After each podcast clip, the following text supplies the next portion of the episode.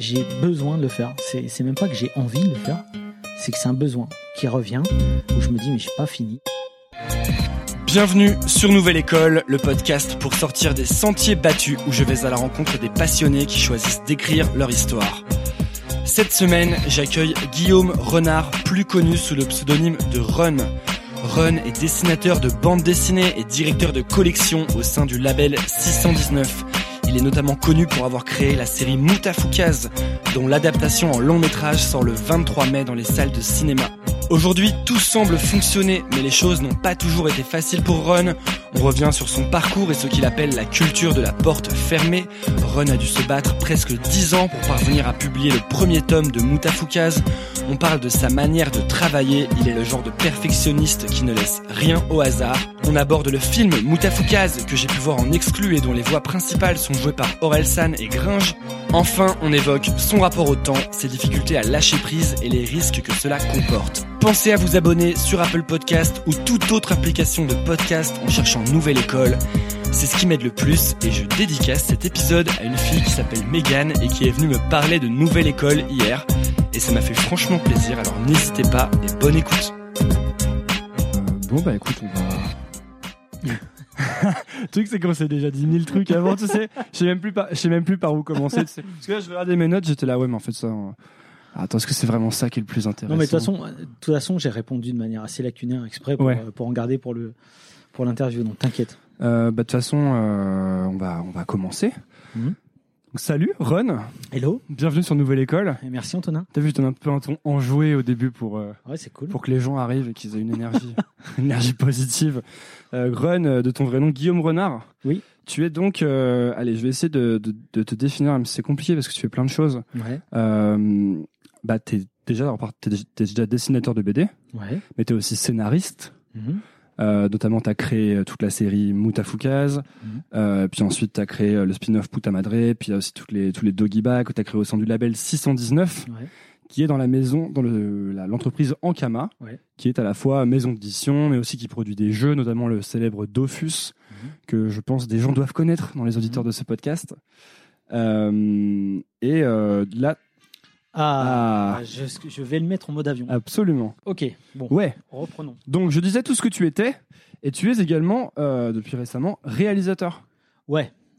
Co-réalisateur en tout Ouais. cas. Alors ce qui est marrant, c'est que dans, la, dans le listing de tout, euh, de tout ce que je suis, euh, c'est marrant, je me sens légitime quasiment dans aucun, tu vois. C'est assez drôle. Pourquoi? Je sais pas, j'ai toujours eu ce truc-là. En fait, euh, si tu veux, euh, ouais, je suis auteur.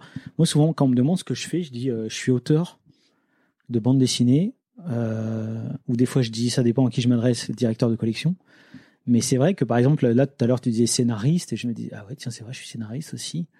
Euh, Bah ouais, parce que tu écris le scénario original Ouais, ouais, des BD, du film. Ouais, ouais. Mais c'est marrant, c'est euh, ouais, c'est un titre auquel je pense pas particulièrement. Euh, et réalisateur, bah oui, euh, dans le sens où, euh, ou dans le sens où voilà, où euh, j'ai co-réalisé le film Utafukaz avec Shojiro Nishimi. Mais euh, mais le film n'étant pas encore sorti, tu vois, j'ai toujours, je je m'habitue pas encore au truc, tu vois. J'ai toujours eu du mal à m'habituer au, au titre. Même directeur de collection, il m'a fallu énormément de temps pour sortir le truc. Pourquoi c'est euh, c'est juste. euh, Je sais pas. Je crois que c'est. Je crois que je crois que ça vient de la culture de, de la porte fermée au nez, tu vois. Avant d'arriver euh, à ce que je suis maintenant, à savoir directeur de collection, effectivement auteur, scénariste, réalisateur, comme tu le dis, euh, j'ai eu énormément de refus et, euh, et de fait, je pense que ça m'a quand même pas mal chamboulé. euh. J'ai toujours un problème de ouais, de légitimité, on va dire, parce que tu sais, euh, par rapport à cette culture au nez que j'ai eue, parce que ça a été quand même galère pour publier mon premier bouquin, Moutafkaz, par exemple. Qui est sorti donc en 2006. qui est, de- qui est sorti en 2006, mais c'est un univers que j'ai créé en 97, si tu veux. Alors à l'origine, j'avais pas créé pour, j'avais pas créé pour que ça soit une bande dessinée à proprement parler. C'est-à-dire que j'en par, je veux dire par défaut, par la force des choses, j'étais dans mon petit studio d'étudiant et c'est un univers que j'avais envie de créer, qui a commencé, c'était presque en mode écriture automatique. J'ai commencé à dessiner des personnages, puis ces personnages, je les ai intégrés dans des strips. Ces, ces strips sont devenus une histoire un peu plus longue, et cette histoire un peu plus longue s'est ancrée dans un univers que j'ai créé, tout ça au fur et à mesure en écriture automatique. Mais j'avais pas de finalité à proprement parler. Et, euh, et ensuite, je suis rentré dans une boîte qui faisait du multimédia, et euh, j'ai découvert Macromedia Flash. Et j'ai découvert qu'on pouvait faire de l'animation sans être animateur, tu vois. Et euh, bon, l'animation c'est un bien grand mot, hein, tu vois. C'était, euh, appelons ça de l'animette, tu vois. C'est vraiment des trucs. Euh, c'est très rudimentaire, mais euh, mais pour moi c'était vraiment magique. Et à partir de ce moment-là, je me suis dit, bah, en fait, cet univers, je pourrais aussi bien le décliner en série euh, web ou en quelque chose, en quelque chose d'animation, quoi.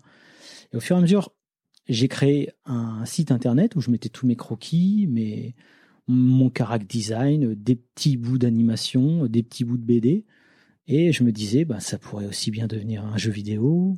La semaine d'après, je me disais, eh, ça pourrait être cool en long métrage. La semaine d'après, je me disais, peut-être une bande dessinée quand même, tu vois. Donc, quand j'ai créé cet univers, j'avais pas de finalité à proprement parler. Tu n'avais pas d'ambition euh, spéciale quand tu l'as créé Non, je faisais le truc en fait. Tu vois, je faisais le truc, c'était presque un besoin. Je, je c'était plus pour le kiff qu'autre chose. Et, euh, et puis tout ça était nouveau. Hein. je veux dire, euh, peut-être ça peut paraître bizarre à des gens qui n'ont pas, qui ont pas connu, enfin, qui ont toujours connu Internet plutôt. Mais moi, le découvrant, c'était, il y avait ce côté magique de se dire, mais on peut interagir avec des gens qu'on connaît pas. Et en plus, on peut montrer son travail à des gens qu'on connaît pas. Tu vois, il y avait un truc comme ça. Donc, j'étais plus dans le kiff du moment euh, plutôt que dans euh, chercher une finalité à tout ça, quoi. Tu vois. Et qu'est-ce que tu appelles du coup la politique de la porte fermée par rapport à cette époque-là? C'est pas par rapport à cette époque-là, c'est après qu'elle est venue. C'est-à-dire que dans la dynamique de créer cet univers, ensuite j'ai rencontré euh, deux gars qui m'ont, avec qui on a fait euh, un premier court métrage qui s'appelait Opération Tête Noire. Et euh, ah, Opération Blackhead, ça, je, l'ai vu, sous, vu sous ce nom-là. Opération, ouais, en 2002. C'était en 2002. Et qui a gagné le, qui a, qui a, été au Sundance Festival. Exactement. En fait, on s'y attendait pas du tout. Encore une fois, c'était dans une dynamique de kiff et de faire les trucs qui nous faisaient kiffer. Ah, attends, attends, attends, je avant qu'on aille plus loin, je vais quand même rappeler aux gens qui écoutent parce que là, on parle de Moutafoukaz et ils connaissent pas. Alors en fait, Moutafoukaz, c'est euh, l'œuvre de Run qui, du coup, maintenant s'étend sur euh, presque bah, bientôt 20 ans et euh, qui raconte l'histoire de on va dire deux petits losers un peu dans la ville de Dark Mid City, qui est une ville qui est un mélange un peu entre Los Angeles, Tokyo, enfin différents trucs comme ça, mais qui a un côté bien Los Angeles quand même. Et euh, en fait, il, va arriver un, accident de, scooter au, héros euh, Angelino. Et ensuite, va, euh, vont se créer toute une série d'événements. Ils vont être poursuivis par des hommes en noir. Ils savent pas très bien pourquoi. Et il y a toute une intrigue qui se déroule ensuite, en fait. et donc ça, c'est Moutafoukaz, dont le film, le long métrage, sort le 23 mai en salle avec d'ailleurs, enfin que tu as co-réalisé et d'ailleurs avec la voix de les voix d'Aurel euh, San et Gringe. Exactement. Et donc et, et Redouane Arjan. Absolument. C'était juste un aparté pour euh, rappeler les bases du truc. Ouais, voilà, c'est vrai qu'on est parti comme ça. Ouais, ouais, parce que moi je les ai lus et tout. on est parti total YOLO, mais bon, ouais, effectivement, tu fais bien de resituer. Et donc, ouais, on parlait de, on parlait de, parlait de Opération euh, Tête Noire du coup. Donc voilà, ce, donc le, ce long métrage qui va sortir le 23 mai, la base, c'est, on va dire, euh, un univers qui a été créé en 97, donc c'est ce dont je parlais, et notamment au travers de ce court métrage qu'on avait fait, encore une fois, pour le kiff. Euh, et, donc, quand tu me parles de, cette culture justement de la porte fermée au nez, c'est tout simplement que euh, à partir de là, on a eu énormément euh, d'invitations à des festivals. Comme tu l'as rappelé, on a été nominé au Sundance Festival en 2003, qui est la grand mec du cinéma indépendant. J'y suis même pas allé. Pourquoi? Parce que c'était une époque où je flippais total. des voyages et de bouger mon cul et je, je sais pas j'étais en mode autiste chelou j'ai trouvé tous les meilleurs prétextes au monde pour ne pas y aller. C'était quoi les prétextes? Ah, Plein de trucs. Je je peux pas parce que je dois faire. Je peux pas. J'ai piscine. Tu vois le genre de truc à la con. Euh, je peux pas parce qu'il faut rendre tel truc. Euh, le mec me disait non, c'est pas grave, on peut reculer d'une semaine. Ouais, mais en fait non, c'est compliqué parce que ma meuf en fait elle doit venir, machin. C'était la peur de voyager ou de la peur de l'inconnu en fait. Euh, je sais pas te dire exactement euh, de quoi c'était. Je pense que c'était. Moi, je suis un anxieux. Hein. J'ai toujours été un anxieux. Et si tu veux, à la différence de d'hier, c'est qu'aujourd'hui, je transforme en quelque chose de, je suis dans une espèce de perpétuelle fuite en avant. Avant, c'était juste, euh, j'étais euh, figé, quoi, tu vois. Et euh, et donc voilà. Et c'est con. Je me dis que j'aurais peut-être dû y aller, mais bon, bref, peu importe. J'y suis pas allé. Et à partir de ce moment, on a eu quand même quelques demandes. Notamment, il y avait une chaîne américaine qui voulait intégrer des, des cours programme, et notamment Moutafoukaz, au sein d'un show. Euh, et, euh, et j'étais bien tenté de le faire. On en a parlé à l'époque dans la boîte qui m'embauchait. Euh, qui était euh, Team Schman, qui était une boîte de multimédia, qui avait vraiment une bonne hype à l'époque, tu vois. C'est l'époque du 52K, hein, je te parle. Donc, tu vois, c'était pas, On n'était pas à la fibre hein, du tout, hein. mais c'était les premiers contenus internet et on était les premiers à faire ça au monde, tu vois. Donc c'était vraiment une, renommée internationale qu'on avait. Et euh, et du coup, euh, ben finalement, ça a été un peu compliqué parce que c'était un moment où c'était un peu chelou dans la direction. Finalement, ils ont refusé. Et, euh, et à partir de ce moment-là, c'est là que ça a commencé le, les difficultés. C'est-à-dire que on avait un autoroute devant nous, si tu veux, et euh, le fait de ne pas y être allé, je me suis retrouvé à bon finalement j'ai quitté la boîte au bout de deux ans de stagnation quand même j'ai attendu deux ans tu vois. Euh, ils, entre temps ils avaient euh, déposé les droits Moutafukaz donc il a fallu que j'attende que la boîte se casse la gueule pour reprendre la marque Moutafukaz pour me dire bah tiens qu'est-ce que je pourrais faire moi tout seul euh, sans avoir une équipe de malades et un budget euh, de fou une bande dessinée. Euh, je me suis remis à la bande dessinée et c'est là qu'ont commencé les problèmes, euh, les deuxièmes problèmes, c'est-à-dire que ben, dans, la, dans le paysage euh, éditorial français, personne ne voulait de ce projet. Personne ne voulait de ce projet. Pourquoi ils voulaient pas de ce projet? Bah, J'en sais rien. Alors, je, honnêtement, j'en sais rien. Alors, si tu veux, moi, ça m'a. Si tu veux, j'étais plutôt confiant sur ce que j'avais fait. Je me disais, euh, moi-même, étant client de ce que je présentais, je disais, je me disais même moi-même, je me disais moi-même, bordel, il y a rien, il y a rien qui existe comme ça euh, dans la BD franco-belge. Donc euh, c'est potentiellement que ça n'a jamais été présenté. je me suis vite rendu compte que ça avait peut-être été présenté, mais en tout cas, les maisons d'édition françaises n'en voulaient pas. C'est ce qui m'est arrivé en tout cas. Donc, euh, ils te renvoyaient des refus ou ils te répondaient pas ou Ah bah j'ai même eu des rendez-vous avec les mecs. Si tu veux, les mecs m'expliquaient que ouais, ok, c'est bien beau tout ça, mais la BD franco-belge, c'est pas du, c'est pas, c'est pas du 128 pages avec ton format chelou. C'est, euh, c'est comme ça, c'est cadré. Il y a une économie qui est solide. C'est du 48 pages, couleur. Faut qu'il y ait un minimum de, de 10 cases par page, sinon, sinon le lecteur se sent floué. Euh, c'était tout un, c'était tout un argumentaire qui me, qui me foutait sur le cul parce que je me suis dit, attends, c'est, j'ai l'impression qu'on est en train d'essayer d'envoyer une fusée sur la lune là. Euh, je, je, me rendais pas compte à quel point c'était euh, fermé en fait. Tu penses qu'il y a beaucoup de gens qui soumettent des projets comme ça euh, Enfin, il y a un côté très il y a un côté très immobiliste, quoi. Ben, en plus, c'était il y a 10 ans, tu vois. Aujourd'hui, ça serait peut-être différent. Peut-être qu'Internet a beaucoup bougé le truc aussi. Internet, et puis nous, en fait, c'est con, hein. mais après, bon, on, en viendra. Tu penses que c'était la génération sacrifiée de la porte fermée un bah, peu? Pas sacrifiée, en tout cas, essuyage de plâtre, ouais, c'est sûr. C'est sûr, mais même, de toute façon, c'est l'histoire de ma vie, hein, que ce soit pour le film ou pour la BD, c'est on essuie les plâtres, hein, tu vois. Mais, euh, et du coup, euh, et du coup, ben, voilà, là, c'est vrai que plusieurs fois, on m'a remis euh, dans le pif que j'étais pas dessinateur de BD, j'étais pas scénariste. Euh, ah, on t'a dit ça Ah ouais, ouais, ouais, ah ouais, ouais, c'était clair. C'était ouais, mais attends, euh, t'as fait quoi comme BD avant? Bah j'en ai pas fait. Ouais, mais alors là, ça va être compliqué. donc ils voulaient me mettre des scénaristes, ils voulaient me mettre. Enfin, je veux dire, j'étais pas considéré. On, me disait toujours, tu viens du web, tu vois, c'est comme tu viens du web parce que j'avais un site internet dans lequel je montrais mes mes projets et je bossais dans une maison multimédia. Donc les mecs de la BD, les éditeurs me disaient ouais mais tu viens du web, tu vois. Euh, et j'avais jamais vraiment compris parce que je disais ouais mais avant de venir du web, j'ai fait je sais pas les beaux arts, j'ai fait une petite BD. Enfin je suis pas totalement débile, je lis de la BD. Euh, enfin tu vois en gros laissez-moi ma chance, tu vois. Et non, non, non. Euh, même je me souviens d'un, je me souviens d'un éditeur qui qui, qui, qui, qui me qui me déballe tout son argumentaire. Tu viens du web et tout le bordel. Et au bout d'un moment, il décide quand même d'ouvrir ce que je lui montre sous le nez. Il n'avait pas ouvert. Il n'avait pas ouvert. Non, non, non, non, non, il avait regardé des dessins, c'est tout, les, les, le, le, truc. Il fait ah c'est pas mal quand même et tout. Je vois qu'il commence à lire. C'est toi qui as écrit? Bah ouais. Mhm, ok. Je vois qu'il se dit ah en fait. Euh... Et finit par me dire et il referme le truc. Il fait non mais de toute façon il faut que tu bosses avec un scénariste. C'est comme ça qu'on commence. Tu vois bon bah ouais ok donc il a voulu me mettre un scénariste. Le scénariste n'a jamais répondu. Puis voilà le truc est tombé à l'eau. Toi, tu aurais accepté de bosser avec un scénariste Mais moi, j'étais prêt à tout, mec. Si tu veux, à un moment donné, euh, je me dis, bah, ok, ok, si c'est si si c'est ça qu'il faut. Mais c'était pas sur Mout of hein.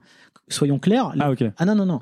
C'était pas sur Mout of Les gens ne croient clairement, les gens croyaient pas au potentiel de Mout of Donc euh, non non c'était sur autre chose. Hein. Le mec, euh, à l'époque à l'époque je bossais dans un magazine qui s'appelait Max tu vois, où il y avait pas mal de meufs dénudées et, des trucs comme ça. C'était un petit peu, je sais pas si t'as vu. Ça me dit quelque chose, mais j'ai pas. Oh, ça s'appelait Max et il y avait toujours le poster. Euh, le, max du mois de janvier, c'était les posters avec Tabata Cash ou des trucs comme ça. Bon, bref. Et moi, je dessinais là-dedans. Dans ce. D'ailleurs, ce qui est marrant, c'est que je dessinais avec Vatine. Vatine, il dessinait le courrier des lecteurs. Il dessinait la petite nana sexy des courriers des lecteurs. Alors, qui est Vatine? Olivier Vatine, c'est un auteur de bande dessinée très connu qui bosse chez Comics Bureau. Ok. là, j'ai failli faire genre je connaissais, tu sais. Du coup, je, ah je, vais pas faire ça. Je, vais lui, poser la question, tu sais. Et, euh, et du coup, euh, Bon, bref, et donc il voit mes dessins dans, dans Max et il me dit, euh, ouais, il veut me mettre un scénariste pour faire des trucs euh, qui étaient un peu plus. Euh, hmm. Mais c'est une logique en plus qui est. Enfin, c'est comme la logique. C'est comme quand tu cherches un stage quand t'es étudiant et qu'on te dit, bah t'as fait quoi avant? Bah rien, ah parce que je cherche mon premier stage en fait. c'est ça. On te dit, bah reviens quand t'auras de l'expérience. et ouais, c'est compliqué, mais tu, tu, tu demandes de l'expérience. Enfin, ouais. faut commencer par quelque chose. Et, et moi, en l'occurrence. T'as fait quoi du coup? Ben, j'ai fait quoi euh, J'ai continué parce que je me disais. Euh, oui, donc tu me disais, est-ce que tu que étais prêt à faire d'autres choses? Bien sûr, bien sûr que j'étais prêt. Sauf que en plus, ça n'aboutit. Non seulement je les écoutais les gars, mais en plus, ça n'aboutissait pas. Tu vois. Donc euh, même si j'étais moyen chaud hein, sur leur truc, quand le mec m'expliquait qu'il fallait un minimum de 10 cases par page pour pas que le lecteur se sente floué, je me disais, attends, qu'est-ce qu'il y a dans les cases aussi, tu vois? Enfin, je trouvais déjà que l'argument hein, était, était chelou. Et après, moi, j'arrivais aussi peut-être avec des exigences de taulier. C'est-à-dire que moi, j'avais déjà dans mon idée, on va faire un truc différent, tu vois. On va faire une bande dessinée non pas de 48 pages, mais de 128, tu vois. Avec un format, pas votre format habituel, mais un format comme ça. Mais les mecs, ils me disaient, mais t'es, un ouf, quoi, tu mm. vois. Ils me le disaient pas clairement, mais je le ressentais. Ils, devaient se dire, c'est, qu'est-ce que c'est que ce, ce, gars, quoi. Et euh... T'as fait, du coup, t'as reçu, t'as eu beaucoup de refus à ce moment-là. Euh bah ouais, j'ai eu que des refus, en fait. J'ai fait toutes les maisons d'édition. Euh franco-belge quasiment, tu vois. Euh, et j'ai eu euh, et j'ai eu que des et, puis des fois c'était un peu particulier, c'est-à-dire qu'on me disait bah retravaille ça, retravaille ça, retravaille ça. Temps de retravailler, le mec il était plus à ce poste-là, puis je repartais de zéro, et puis ça ça repassait en ça repassait euh, en réunion éditoriale et bon au bout d'un moment tu te dis bon bah c'est cuit quoi. Et c'était quoi ton tu te sentais comment à cette époque du coup? Pas bien. non, mais pas bien, pas bien, parce que tu te dis, j'y crois en mon truc, mais est-ce que ça se trouve, je suis complètement à côté de la plaque, quoi? Ça t'est déjà arrivé de te dire, ça se trouve, c'est nul et genre, euh, je devrais arrêter le dessin. Et... Ah, bien sûr. Moi, j'ai un pote qui bossait à H&M, je dis, mec, euh, réserve ma place parce que, euh, bah parce que tout simplement, j'arrivais en fin de droit. Tu vois, à un moment donné, j'étais, j'étais au chaume du. bon, je m'étais, j'avais quitté ma boîte pour créer ma BD. Je me dis, bon, deux ans, ça devrait aller. Et puis au bout de deux ans, tu toujours que dalle. Donc, euh, euh, moi, j'avais même tenté les éditions, enfin les maisons d'édition américaines, tu vois. Euh, mais mon anglais n'était pas apparemment pas suffisant. J'ai eu des, des retours, notamment d'Eric Larsen qui avait créé Savage Dragon. Je vois ton, ton regard qui, avait, qui, qui, est parti là. Je vois que tu connais pas non plus. J'allais dire non plus. mais bon, c'est un mec qui a, qui a cofondé le Image, Image Comics. Et il m'a répondu en personne, donc il a lu le truc et tout. Il m'a dit le graphisme est cool, par contre, ton anglais est vraiment pas bon. Hmm. Et en fait, je, moi, naïvement, je me disais, bah, ils vont me mettre un, un mec euh, bon en anglais, et puis on n'en parle plus. Mais non, c'est, non, c'était pas dans leur schéma de, d'acceptation de, projet. Donc, euh, donc ouais, vraiment, ça a été une période dure où je me suis beaucoup remis en question, mais à la fois, je me suis dit, euh, ouais, mais je veux faire ça, en fait. C'est, c'est ce que je voulais faire. C'est-à-dire que si, quand bien même aujourd'hui, je bossais chez H&M ou je ne sais où, je continuerai, je pense, à faire ma BD dans mon coin. Euh, et, en plus, aujourd'hui, par rapport à il y a 10 ans, c'est qu'on euh, peut présenter facilement son, son projet sur Internet. Je me souviens d'une anecdote. Euh, il y avait un truc qui s'appelait, je crois que c'était Glénat qui avait fait ça, qui s'appelait Le Lab. Et en fait, c'était une espèce de forum où tous les jeunes auteurs de BD pouvaient mettre en ligne leurs planches de BD. Et je me dis, ah tiens, je vais, je vais peut-être tenter le coup, quoi. Donc, euh, et en plus, il te disait que régulièrement, il y avait des éditeurs de chez Glénat qui allaient voir euh, ce truc-là et tu pouvais potentiellement euh, interpeller un des éditeurs et te retrouver édité. Donc, je me suis dit, je vais tenter le coup. Donc, je me retrouvais avec des, des bandes dessinées vraiment tellement cheloues. il y en avait même, j'avais fait des, des enregistrés sous parce que j'ai trouvé tellement psyché chelou avec des dauphins. Enfin, bon, bref, ça, ça remonte. Hein, là, ça me revient d'un coup, quoi. Mais, et, et je mets Moutafoukaz et, euh, et je m'aperçois que je m'aperçois que leur truc est assez mal foutu. Et en fait, euh, tous les jours, tu peux voter pour Moutafoukaz. Donc tous les jours, je votais pour ma propre BD jusqu'à me retrouver dans le haut du panier, tu vois, uniquement grâce à moi. c'est une bonne guerre. Hein. Et tu te fais pas, en plus, non seulement tu te fais pas repérer, mais en plus, tu avais des mecs euh, qui pouvaient commenter en dessous. Et c'était en plein pendant les émeutes euh, de, de, Paris. Et je me retrouve avec un procès d'intention en mode, euh, ouais, quand on voit certains auteurs de BD, ce qu'ils ont dans la tête, il faut pas s'étonner que les bagnoles, elles brûlent dans les banlieues parisiennes, tu vois. Ah ouais, c'était en 2005, c'est ça? C'était en 2005, ouais. Donc ça, c'est un petit truc qui me revient comme ça. Et du coup, je veux dire, non seulement tu te cheats pour arriver dans le haut du panier, mais en plus tu te fais euh, bâcher par des gars euh, d'un truc qui a rien à voir avec ta BD parce que tu dis bah ouais mais d'accord les gars ok mais euh, c'est pas moi qui brûle les voitures à Paris. Enfin tu vois ce que je veux hmm. dire? Donc tout ça crée une espèce de spirale négative qui t'enfonce tout doucement vers un truc. Et quand je te parle de culture de la porte fermée au nez, c'est un peu de ça dont je parlais. C'est-à-dire que bah ouais t'as intérêt d'avoir un putain de blase bien accroché, bien solide euh, parce qu'au bout d'un moment, euh, ça, c'est tendu, quoi, tu vois. Et pourtant, tu savais quand même toujours que tu voulais. Tout à l'heure, tu disais, je l'aurais fait même dans ma chambre, même si j'avais bossé à H&M. Tu savais que tu aurais dessiné quoi qu'il arrive, quoi. Bah, en tout cas, je savais que. En plus, moi-même n'étant pas forcément, je me suis jamais considéré vraiment comme un dessinateur. En plus, encore une fois, pour beaucoup de gens, ça les bloque, mais je me sens pas, je me sens toujours pas dix ans plus tard, alors que ça fait dix ans que je fais de la BD. Ça fait huit ans que je suis directeur de collection et qu'on a fait vraiment nos on a fait nos preuves, tu vois. Je me sens toujours pas légitime dans le monde de la BD. Je me sens toujours pas légitime dans le monde du dessin. C'est très particulier. Mais bref, euh, mais ne me sentant pas légitime dans, le monde du dessin, c'était les seuls, c'était mon seul moyen d'expression. Donc oui, j'aurais continué à faire mon Tofkaz, euh, mais tout simplement parce que c'est, je pense que c'était aussi une échappatoire, quoi. Moi, je me rends compte. Euh, c'est un truc, c'est j'ai besoin de le faire. C'est même pas que j'ai envie de le faire c'est que c'est un besoin. C'est-à-dire que là, j'ai lâché mes persos. Euh, le film, on l'a terminé il y a, il y a maintenant euh, plus d'un an. On fait la tournée des festivals. Euh, je pensais en avoir fini avec Moutafkaz. Et, et c'est un besoin qui revient où je me dis, mais j'ai pas fini, j'ai pas tout raconté. Je, ils continuent de vivre dans ma tête. Je les, je les vois presque comme si c'était des potes. Hein. C'est bizarre des fois quand je dis ça, mais je les mets dans une situation et ils font le truc tout seuls. Moi, il faut juste après que je traduise ce qu'ils ont fait et que je le raconte. Ça, c'est hyper, euh, hyper intéressant ce que tu dis. Euh, il y a un bouquin de, de, Stephen King dans lequel il parle de comment il écrit, ouais. où il explique qu'en fait, euh, il sait pas ce qui va se passer, mais il il apprend à connaître les personnages au fil du temps. Puis au bout d'un moment, c'est les personnages qui font leur truc. Quoi. C'est comme s'il leur courait après, il est comme s'il écrivait les mots exactement, après. Exactement. pour avoir commencé à écrire des trucs de fiction, etc., je commence un peu à, gratouiller ce phénomène, tu vois. C'est cool ça. Ouais, c'est hyper impressionnant. En fait, c'est quelque chose qui m'a vraiment surpris parce que je lisais un peu ces trucs-là, genre ouais, c'est ouais, ouais, non, un peu bullshit. C'est vrai, c'est vrai. C'est une réalité, c'est-à-dire que tu deviens spectateur de tes propres. Euh, en fait, tu racontes leur aventure qui se passe de manière indépendante. Euh, enfin, si tu veux, c'est dans ta tête, hein, bien sûr, mm. euh, qu'on soit, qu'on soit clair.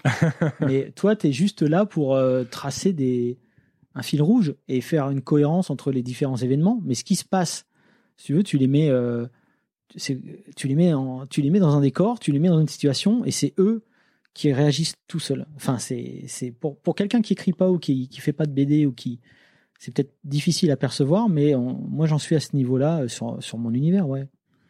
Est-ce que du coup, ça n'a pas été finalement un peu un, un mal pour un bien que euh, le projet Moutafoukaz mette aussi longtemps à se concrétiser? Parce que, pour rappel, tu as publié la première BD en 2006, je crois. Ouais. Et est-ce que c'est pas un mal pour un bien que ça ait mis si longtemps à se concrétiser ou que tu pas, que pas même réussi à faire des compromis et que du coup tu as pu en fait délivrer ton œuvre exactement comme tu l'avais et puis tu as eu toute la gestation très longue? Certainement. Alors après pour la petite histoire euh, les gens vont se dire bah, alors finalement comment ça s'est passé tout ça? Euh, il se trouve que j'étais arrivé au bout du rouleau, hein, clairement, euh, avec ma BD.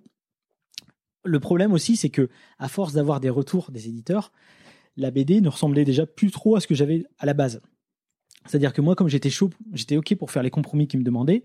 Ma BD, elle est passée d'un format comics avec 5 cases par page à un format BD franco-belge 19-20, euh, enfin même pas 19-20, qu'est-ce que je raconte, 24-32, avec 10 cases par page, enfin, tu vois. Et à un moment donné, même moi, je me dis, attends, attends, attends, euh, c'est quoi exactement ce que je voulais faire à la base? J'en savais plus rien. Et, euh, là-dessus, euh, j'ai un pote, Danny Boy, qui est un graffeur et qui avait dessiné le logo Moutafkaz. il cherchait du taf et il se trouve qu'il me dit il y, a une, boîte qui vient de se monter, enfin qui est, qui est assez récente, qui s'est montée dans la région, qui s'appelle Ankama, euh, et j'ai un entretien d'embauche, euh, ça te dit d'aller voir et tout. Euh, et puis en plus, il avait pas de bagnole. Et moi, j'avais ma petite Austin Mini qu'on voit dans un BD d'ailleurs. Je dis bah vas-y go, on va aller voir. Je me suis dit pourquoi pas, ça se trouve il cherche du graphisme, il cherche des trucs, on verra quoi, tu vois. Donc hop, on part dans la petite mini direction Roubaix. Et puis lui, il a son entretien d'embauche et moi je rencontre le big boss et il me fait ouais, euh, donc euh, ouais, vous êtes. euh, Et c'est marrant parce que quand je... c'est un détail qui me revient là, mais tout le monde avec une queue de cheval dans cette boîte. et moi j'arrivais avec un look un peu Eminem, tu vois, j'avais les cheveux très courts, décolorés, une casquette et, et et un, et un baggy. Enfin, tu vois, j'étais vraiment en total décalage avec euh, avec euh, avec tout le reste de, de- des gars. Et il me fait ouais, donc euh, ouais, t'es qui, machin? Donc on se serre la main. Lui il me dit Anthony Roux, donc directeur d'Ankama, directeur créatif. Et moi je dis bah moi je suis Run et je lui raconte un peu ce que je fais. Et quand je lui parle de Moutafoukaz, il tilt. Il fait ah ouais mais attends le court métrage c'est toi? Je dis Il ouais avait ouais vu moi. Opération Black Il Hat, l'avait vu, il avait vu, il avait vu, il il avait, il avait bloqué dessus. Et euh, je dis ouais ouais c'est moi. Et il dit oh putain excellent et tout. Qu'est-ce que tu comptes faire euh, avec ça? Euh, T'en es où? Tu fais quoi? Ça, en est où euh, de ce projet? Et Je dis bah projet est mort euh, dans le sens où moi je suis parti de la boîte. Par contre je cherche à, en faire une bande dessinée. Il me dit oh bah c'est excellent. Bah viens euh, fais-la chez nous. Je dis attends attends attends fais-la chez nous. C'est une maison. Enfin tu vois ils font du jeu vidéo. Je vois pas le rapport et tout. Il me dit en ce moment je suis en train de chercher à monter une maison d'édition. Hein? Donc je bloque un peu. Et il me sort deux bouquins. Il me sort l'artbook d'Ofus et il me sort le manga d'Ofus. Et là, je vois de vrais bouquins. Tu vois ce que je veux dire? C'est pas un truc imprimé, euh, c'est pas un fanzine, c'est un vrai bouquin, tu vois. Dis, mais attends, mais. Ah ouais, mais, la maison d'édition, si tu veux, n'était pas encore créée. Et eux, ils, proposaient ça à leurs abonnés euh, de Dofus. Donc je me dis, ouais, putain, ça peut être cool, mais en même temps, bizarrement, je me suis dit, attends, moi je viens de Lille, le truc il est à Roubaix, ça fait très local, quoi, tu vois. euh, Ah ouais Ouais, je me disais, bizarrement, je sentais pas le truc euh, décoller si je j'acceptais, tu vois. Je me disais, ça va rester cantonné à la région. Mm. Tu sais, des fois, euh, je sais pas si vous avez ça à, à Paris ou quoi, mais nous, euh, dans, dans, dans les librairies ici du Nord, on a des trucs très typiquement du Nord, tu vois, genre Cafougnette euh, ou des trucs qui sont très locaux, tu vois Tu ce que je verras dire pas dans le reste de la France, par exemple. voilà, et je me suis dit, euh, ou bien Tintin en ch'ti, tu vois, et je me suis dit, ouais, mais euh, du coup, est-ce que ça va pas rester cantonné, euh, tu vois, À côté, à côté de Tintin en ch'ti. aux trucs, aux produits locaux, tu vois ce que je veux dire Ouais. Mais j'appelle mon pote Stan à l'époque, où je lui avais demandé aussi ce qu'il en pensait. Stan, qui est un dessinateur de BD qui bossait chez les Humano et tout, euh, qui avait pas voulu du projet, mais bon, lui, il était pour rien, lui, il était juste auteur. Et il me dit, bah écoute, je, je lui demande qu'est-ce qu'il en pense. Je suis long là, non Ça va Pas du tout. Je lui demande ce qu'il en pense. Et il me dit, mec, peut-être que ça vaut le coup de tenter l'affaire. Parce que dans une maison d'édition traditionnelle, tu seras peut-être dans le catalogue noyé complètement. Et les mecs, s'ils croient pas un minimum dans ton truc, ils vont pas le défendre et tu vas vite te retrouver au bout d'un tome ou à la limite deux et ils vont te lâcher comme une, comme une vieille merde. Donc euh, là, l'avantage d'être présent dans une maison d'édition qui, qui commence, c'est que euh, il y a tout à faire. Et du coup, les gens seraient impliqués, c'est ça? Impliqué, puis Parce sur- que forcément, ton produit, du coup, il est important pour eux parce que c'est leur sûr. premier produit d'édition. Voilà. Donc s'il est raté, c'est-à-dire que C'est leur ça. maison foire. C'est ça. Mais à la fois, tu te dis, ok, mais Stan, je comprends ce que tu me dis, mais ils n'ont pas de distribution. Et C'est-à-dire que la maison d'édition en Kama, le- enfin, et en Kama édition qui n'existait pas encore, c'est-à-dire que les, les- les- le manga d'Ofus et le hardbook d'Ofus n'étaient pas distribués, c'est-à-dire n'étaient pas trouvables en librairie. C'était disponible seulement sur Internet. Donc, tu vois, moi, mon but, mon but ultime, C'était d'avoir Moutafoukaz en librairie. en librairie, tu vois. En librairie. Pour moi, c'était ça le, le- le truc de l'édition. Si c'est juste pour vendre sur Internet, euh, ouais, aujourd'hui, en 2018, ça a du sens. En 2006, ça en avait un peu moins. Ça faisait un petit peu genre direct ou DVD, tu vois ce que je veux dire? Euh, qu'est-ce que un- tu disais? Qu'est-ce que tu appelais au, au bout du rouleau? C'est pour ça, en fait. Tu t'aurais abandonné sinon, juste avant d'avoir ce truc avec Ankama ou... Bah, j'ai abandonné mes recherches, ouais. Ouais. J'ai abandonné mes recherches. Je me disais, je vais, je ferai de la BD comme d'autres font de la, du bricolage dans, dans, dans leur garage, quoi, tu vois. Et euh, la mort dans l'âme, hein, tu vois. Mais je me disais, il y a peut-être moyen de rebondir sur autre chose. Par exemple, nous, on était arrivés en 2000, euh, en 2003 avec euh, Semperfi, une association que j'avais créée. On était les premiers en France à faire du toy design. Euh, tu vois, le, le mouvement avait explosé. Après, moi, aujourd'hui, c'est vraiment perte de vitesse. Mais tu vois, je me dis, il y a toujours moyen de rebondir sur d'autres choses. Mais en tout cas, pour la BD, ça me paraissait complètement plié. hein. tu vois, à un moment donné, quand tu fais tous les maisons, toutes les maisons d'édition et tout le monde te dit non, bah, à moins de créer la tienne et t'as pas les compétences pour, euh, c'est c'est que c'est plié quoi. Ouais, mais c'est un peu ça finalement. Enfin, c'est pas exactement ce que tu as fait, mais un peu. Ouais. Parce que du coup, tu es arrivé dans une toute nouvelle et tu as, eu ta collection. Une bonne rencontre, une Ouais. bonne rencontre. Et, et, et deux, et deux, si tu veux, euh, deux parcours atypiques, parce que Todd, il avait son parcours atypique aussi. Et puis deux mecs qui se télescopent euh, dans, dans une volonté de faire bouger les lignes, en fait. Parce que Todd, ça a toujours été ça, son, son, son ambition et son envie. Euh, du coup, euh, Et même, est-ce que c'est pas une bonne rencontre? Enfin, c'est une bonne rencontre, mais est-ce que la part de chance est pas un peu limitée? Parce qu'elle se base pas mal sur le, sur truc que tu avais fait avant finalement Tu vois, si tu avais rencontré et que tu n'avais pas sorti le court métrage par exemple, ça aurait pas du, du tout donné la même, la même chose, quoi. Tu c'est sûr, c'est sûr. Mais de la même façon que si mon pote, euh, je l'avais pas euh, accompagné pour, euh, pour Ouais, son entretien, tu vois, tout ça, c'est des trucs, c'est ça, on pourrait philosopher des heures là-dessus, mais euh, tout, tout se joue à rien des fois, quoi, tu vois. Et, et de la même façon, si mon anglais avait été meilleur, ça se trouve, Eric Larson, il, a- il aurait dit OK pour. on ne sait pas, en fait. Et, et du coup, j'en étais où? Là, tu disais que t'étais, que t'avais, avais envie d'être en librairie et qu'à l'époque, t'avais peur Ouais, de c'est ça. local. Donc, mais par contre, il y avait un argument de poids, mais de poids euh, vénère. C'est que Todd m'a dit ta carte blanche éditoriale. Tu fais ce que tu veux, ce que je veux. C'est-à-dire qu'à un moment donné, je, je passe, je peux passer en noir et blanc, parce que je voulais déjà un mec. Tout le monde m'avait dit non, mais mec, c'est pas ça la BD. euh, c'est une hérésie ce que tu es en train de nous dire. Tu voulais dans la BD qu'à un moment ça passe de la couleur au noir et Au blanc. noir et blanc, ouais. Ouais. Donc lui il me dit ouais. Je dis mais je peux changer de papier aussi à ce moment-là? Ouais, tu fais ce que tu veux. Pourquoi il fallait changer de papier à ce moment-là? Ah, pour moi, c'était important, c'était pour marquer la rupture graphique, tu vois, comme ça, tu, tu, tu t'as- si, enfin, tu marques la rupture vraiment de manière euh, nette et en plus, euh, en plus là, bon, dans le tome 1, au moment de, ce, de cette rupture graphique, c'est vraiment le, le basculement des personnages dans un truc dif- complètement différent où là, il n'y a plus aucun doute, euh, ils sont vraiment dans la merde. Hmm. Donc, euh, pour moi, tout ça, ça avait du sens éditorialement et euh, et bien sûr, tu arrives comme ça, tu parles de ça à des mecs qui sont dans le métier depuis 30 ans et te regardent en te disant mais, mais casse-toi quoi, tu vois. Tandis que là, le mec, il me dit carte blanche. Donc, euh, donc j'ai dit ok, je tente le coup. Donc j'ai fait mon premier tome. Il me restait plus que, il me restait plus que quelques pages, une trentaine de pages pour, fi- pour finir, tu vois.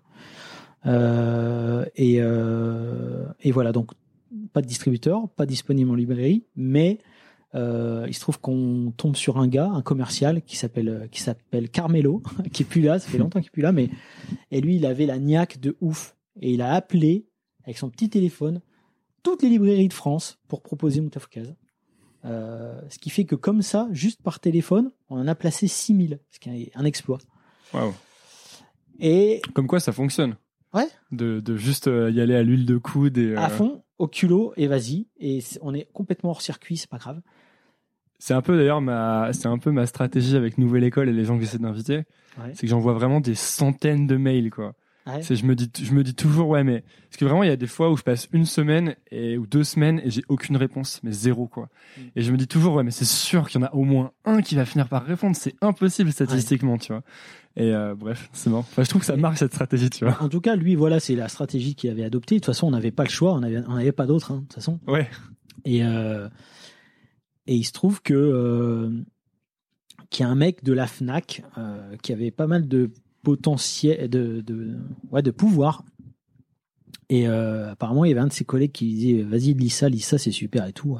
Ouais, vas-y, ça raconte quoi? Bah, c'est un livreur de pizza, c'est une histoire d'extraterrestres, machin. Et le mec, le pitch, il a fait qu'il a été complètement dégoûté. Il a fait Ouais, non, non, non. je- moi, je, je, je suis pas, j'aime pas ce genre de truc et tout. Ouais.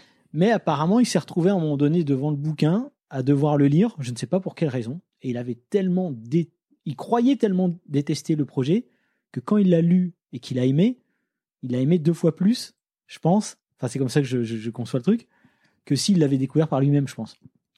Et euh, il a tellement adoré qu'il l'a mis en coup de cœur Fnac. Et coup de cœur Fnac pour euh, une maison d'édition qui n'a pas de distributeur, c'est juste un truc de malade. Parce que ça veut dire que la centrale d'achat Fnac va commander ta BD pour la mettre dans toutes les Fnac de France. Et là, une fois que ça s'est passé, on a un distributeur qui s'est pointé en disant on veut, parce que jusqu'à présent, les distributeurs pensaient, avec le artbook Dofus et le manga Dofus, qu'Ankama voulait juste faire des produits dérivés de son univers de jeux vidéo, donc n'était pas considéré comme une maison d'édition en devenir. Ils se disaient juste, bah voilà, ils font des produits dérivés, euh, voilà. Parce que pour être une maison d'édition, il faut quand même avoir un flux et, et tu vois, une volonté d'éditer des, des BD, quoi. Et là, avec Moutafka, ça envoyait le signal clair aux, aux maisons d'édition qu'il y avait une volonté dans Kama de faire euh, une vraie maison d'édition avec des, avec des vrais projets qui n'étaient pas forcément issus de, du jeu vidéo. Et à partir de là, du coup, les trucs se sont débloqués? Bah après, on a eu un distributeur et puis après, voilà, ça a commencé. Donc Tot m'a dit, euh, est-ce que ça t'intéresse de participer à la création de la maison d'édition? J'ai dit, bah à fond. Donc si tu veux, en quelques mois, je me suis retrouvé de persona non grata dans le monde de l'édition à Éditeur, directeur, Di- directeur d'édition. Ouais, mais ce Euh, qui prouve bien dans un sens que. Enfin, Tout à l'heure, tu disais. euh, Enfin, ces histoires de légitimité et tout, finalement, ça va assez vite, quoi. Bah euh, ouais, mais ouais, mais alors attention, ça va vite dans les faits, dans ta tête, t'en Ouais. es toujours au même point. C'est-à-dire que moi, à un moment donné, c'est pareil. Quand j'étais euh, plus vieux, je m'étais, moi, j'ai toujours été un, un petit, euh, un petit babtou fragile à la, à la récréation et tout. Je dessinais des tatous au, au, au stylo bic euh, sur les costauds euh, pour qu'ils me défendent contre les mecs qui m'attaquaient. Un jour, j'ai décidé de faire la muscu. toujours pareil, c'est une histoire de, de rupture sentimentale. Je me suis mis à la muscu à fond la caisse. J'avais pris 15 kilos de muscle dans ma tête. J'envoyais un signal d'un mec euh, solide. Dans ma tête, j'étais toujours le petit maigrichon qui se faisait taper à corde de récréation. Tu vois ce que je veux dire? Et là, c'est pareil. J'avais beau être à la tête d'un truc, d'une maison d'édition sur la route. Dans ma tête, j'étais toujours le, le vieux cum dont personne ne voulait. Tu vois Donc tout ça, ça prend du temps. Ça prend du temps à intégrer. Et encore une fois, je te dis, dix ans après, j'ai toujours un petit peu du mal avec ça. Euh, et du coup, bah ouais, euh, c'est parti. On a créé cette maison d'édition. Euh, Tot était plus autour de son univers et plus autour d'un d'un univers, je veux dire, euh, pré-ado. Moi, j'étais un peu plus dans le dans le dans le jeune euh, jeune adulte euh, urbain, tu vois. Donc c'est là où j'ai dit, bah peut-être on pourrait faire des différentes collections. Et c'est là que j'ai créé le label 619. Et il y De avait- manière à- Vas-y, vas-y. Ouais, de manière à ce qu'on soit tout à fait cohérent dans la dans, dans une logique de de ligne éditoriale, quoi, tu vois. Et il y avait déjà le, t'avais déjà le projet, l'idée du projet du long métrage de Moutafoukaz à ce moment-là? Ah bah non, j'avais, pour moi, c'était. C'était fini, quoi. Enfin, oui et non, si tu veux. C'est- C'est-à-dire que moi, j'ai toujours considéré que c'est un univers qui pouvait se décliner sur plusieurs supports, mais j'avais pas de volonté particulière d'en faire un long métrage. Qu'est-ce qui a fait la volonté particulière Bah, encore une fois, une rencontre complètement euh, what the fuck. euh. C'était quoi alors? Bah, c'est que Todd, euh, Dofus marchant très bien, euh, il a commencé à investir beaucoup, on a commencé à devenir beaucoup. Moi, j'étais le 20e salarié, j'étais sa grande fierté, parce que c'était le chiffre 20, pour lui, c'était vraiment, euh, waouh, on est passé, on a passé un cap. Et puis, en, un an, on était 150, tu vois. Et du coup, euh, il a voulu faire des projets euh, de plus en plus ambitieux, et il a créé, il a décidé de créer Ankama Japan à Tokyo. Donc, il a ouvert un Ankama au Japon pour faire de l'animation.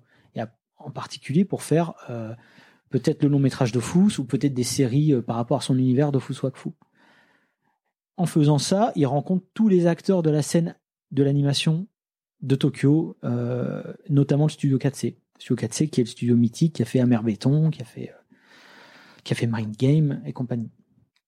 Là-dessus, il rencontre la boss du studio 4C, Madame Tanaka, et Tot, en présentant euh, sa boîte, il présente aussi nos bandes dessinées. Et parmi les bandes dessinées, il y a.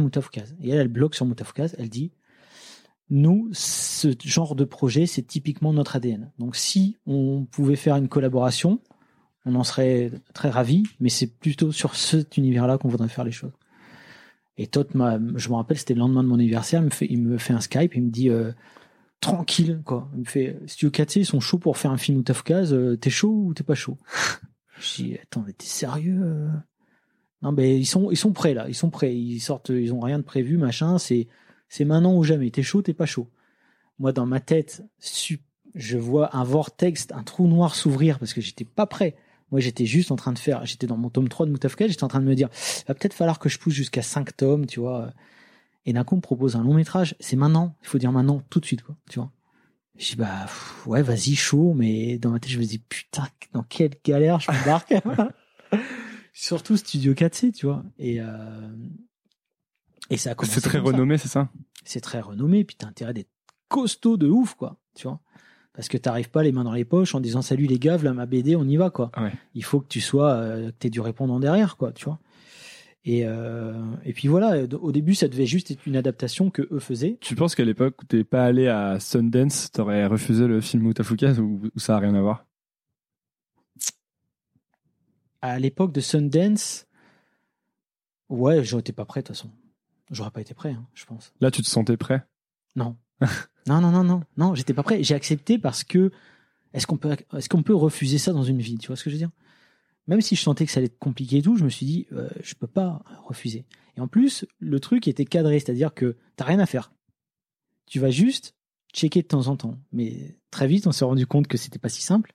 Très vite, on s'est rendu compte que pour comprendre l'univers et tout, il y avait personne de mieux placé que moi pour adapter la BD. Parce que la BD n'était pas en plus finie. Moi, je savais exactement ce que je faisais, mais la BD n'était pas finie. Les personnages, je les connais par cœur.